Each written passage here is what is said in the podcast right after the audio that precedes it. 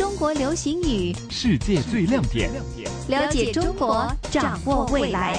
国情解读，解读主持李古城、陈坚。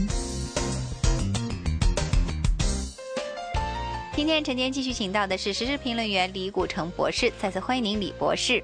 大家好，今天我们要讲讲灰色收入这个词语，广东话就是灰色收入。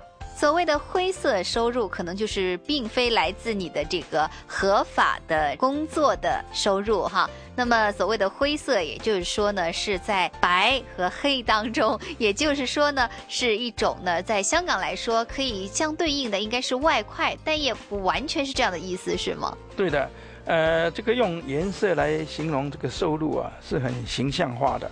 白色的当然就是他的工资啊。呃，或者是政府呃正式给你的一些钱呢，这个是呃合法的，是白色的。那黑色的就是你这个贪污啊、行贿啊，呃，呃，利用这个什么挥霍的手段去赚到的，不合法的叫黑色收入。黑色的对。那灰色收入指的是哪些？这个不黑不白的，呃，在大陆呢，现在改革开放啊之中呢，还有很多是不是白也不是黑的，这介于中间的。啊，不黑不白的，你讲它是正式，它又不正式；你讲它是不正式、非法的，它又不能说是非法的。呃，打一些比例啦，比如说你这个做一个文联或者这个教师啦，本来你政府给你一份薪水的，是，但是你平时又跑到其他去兼课，嗯，呃，那在香港的话，你老师兼课呢要上报的，就是说你一个礼拜只可以兼几个小时，但是在大陆呢，多数是不允许的。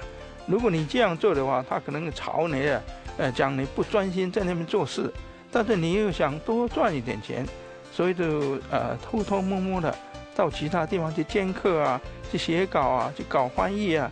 这些都是属于灰色的收入的。其实我知道哈，国内的老师来说啊，现在灰色收入肯定比他的这个工资还要高得多得多哈。因为呢，一般来说呢，也没有人能够限制到他们。通常呢，是在外面哈，都是靠这些赚外快给人补习来挣得非常高的这样的一个薪水哈。那么其实这个灰色收入当中也包括一些，比如说你有投资啊、物业的这个租金啊，或者是这个股票啊，这些也属于灰色收入。是吗？对的，呃，因为大陆这个税制啊，呃，收税的这个法律制度还不完善。